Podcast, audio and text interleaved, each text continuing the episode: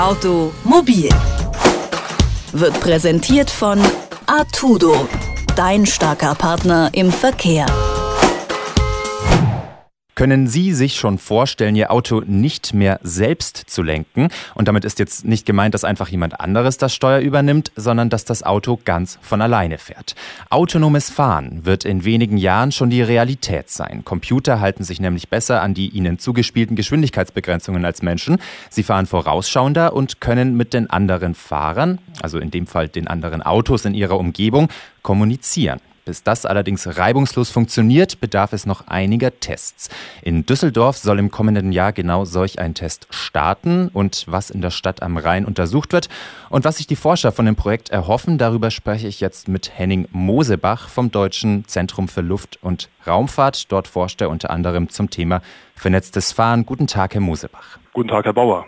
Herr Mosebach, in mehreren Städten laufen schon Tests zum autonomen und vernetzten Fahren, jetzt bald auch in Düsseldorf. Wie genau ist das da geplant? Wie wird man da vorgehen? Also Sie können sich das eigentlich wie folgt vorstellen. Ähm, die Fahrzeuge, die heute schon in Serie gehen, die versuchen eigentlich von sich aus schon so gut wie möglich ähm, sich einen Überblick zu verschaffen, wie jetzt die nächsten 100, 200 Meter bewältigt werden könnten. Das heißt, Ansätze zum automatischen Fahren haben die eigentlich schon an Bord. Bloß solange die Sensorik nicht alles sicher erkennen kann, fahren sie noch nicht automatisch. Jetzt kommt Folgendes dazu. Die Community unserer Forscher hat sich überlegt, dass es ja sehr klug wäre, wenn man Informationsdefizite, die das Auto noch nicht hat, die also sensorisch nicht erfasst werden können, wenn man die zum Beispiel per Kommunikation direkt an die Fahrzeuge schicken könnte. Da gibt es verschiedenste Ansätze, dass man hochpräzise Karten äh, runterschickt zum Fahrzeug, dass zum Beispiel die Ampel ihre Stati und die Prognose ihrer Stati weiter vermitteln an die Fahrzeuge oder noch weiteres.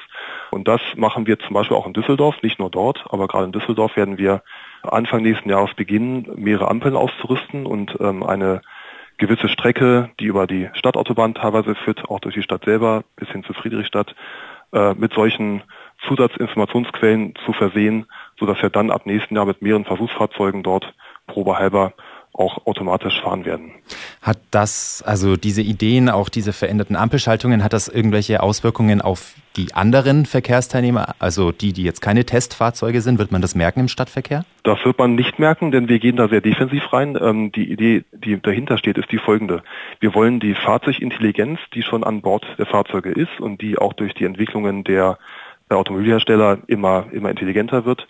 Wir wollen die ganz sachte und ganz smooth ergänzen um weitere Informationen, die sich möglichst unauffällig eingliedern in den normalen Verkehr. Das heißt, idealerweise haben wir dann ab Mitte 2019, wo wir eine Abschlusspräsentation von dem Projekt aufzeigen werden, haben wir einige Versuchsfahrzeuge im Feld, die man von außen gar nicht als solche erkennen kann, die aber dann äh, zum Beispiel eine Strecke von mehreren Ampeln hinweg automatisch befahren werden. Und äh, das wird man aber als Fremdfahrzeug praktisch nicht merken. Außer daran, dass wir natürlich unsere Aufkleber und die äh, beteiligten Firmen auch ihre Firmenaufkleber draufkleben haben werden, aber mehr eben nicht. Mhm. Wer sitzt denn da drin in diesen selbstfahrenden Autos dann bei diesen Tests? Da werden immer noch äh, zur Absicherung wir drin sitzen. Das heißt, am Steuer sitzt ein Forscher plus natürlich dann interessiertes äh, Personal. Aber der Forscher, äh, der jetzt am Lenkrad sitzt und die Möglichkeit hat, nochmal schnell einzugreifen, der wird noch einige Zeit Pflicht bleiben. Sie sehen ja auch zurzeit in Deutschland und weltweit Aktivitäten zum automatischen Fahren. In ganz vielen dieser Fälle, und das wird nicht immer so dargestellt, in ganz vielen dieser Fälle ist immer noch ein Absicherungspersonal mit im Fahrzeug, um einfach im Falle von ungünstigen äh, Situationen noch eingreifen zu können. Mhm. Sie haben gerade schon angesprochen, dass die Infrastruktur verändert wird, also mit dem Ziel, dass die Fahrzeuge mit der Infrastruktur kommunizieren können. Wie genau funktioniert denn jetzt diese Kommunikation?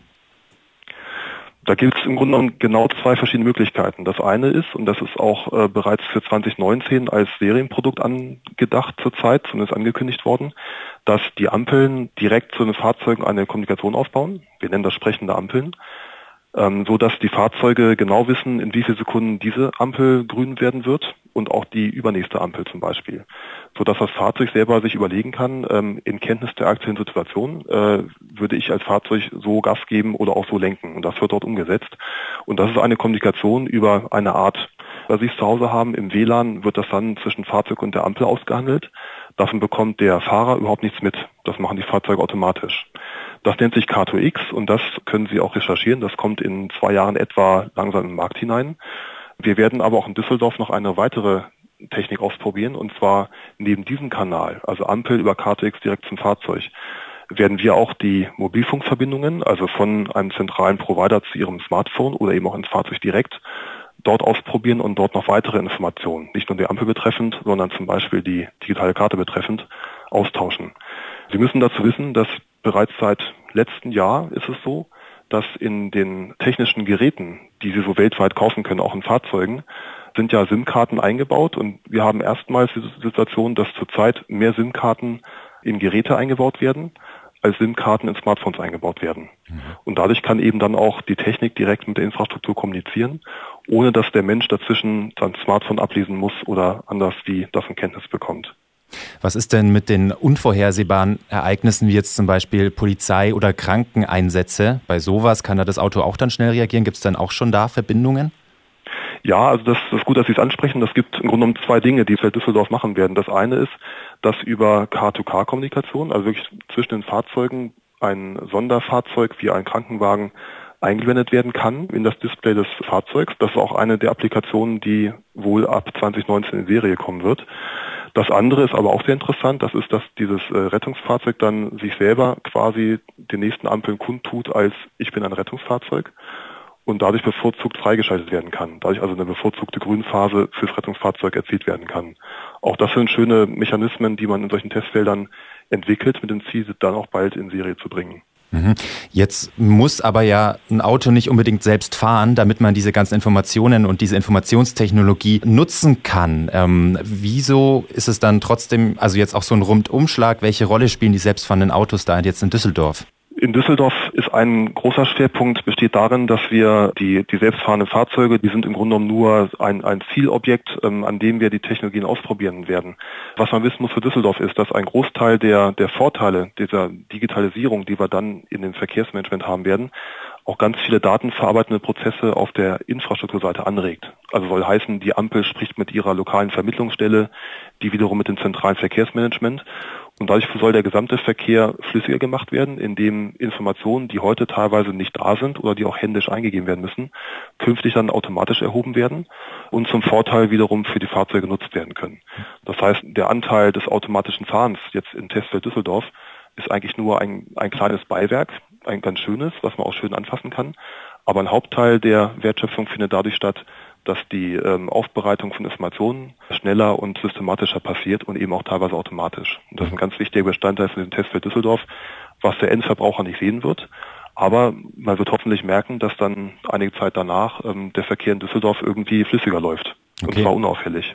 Das ist ja faszinierend, dass wir jetzt von diesem Thema der selbstfahrenden Autos quasi zu einer generellen Infrastrukturverbesserung gekommen sind, die dadurch entstehen kann. Das hatte ich jetzt auch gar nicht so drüber nachgedacht. Das Projekt soll jetzt erstmal ein knappes Jahr laufen, soweit ich weiß. Gibt es schon Pläne, wie es dann danach weitergeht? Sie haben schon ein paar Daten gesagt. Wie geht es dann weiter mit dem vernetzten und autonomen Fahren, wenn dieses Projekt erstmal vorbei ist, vorüber ist?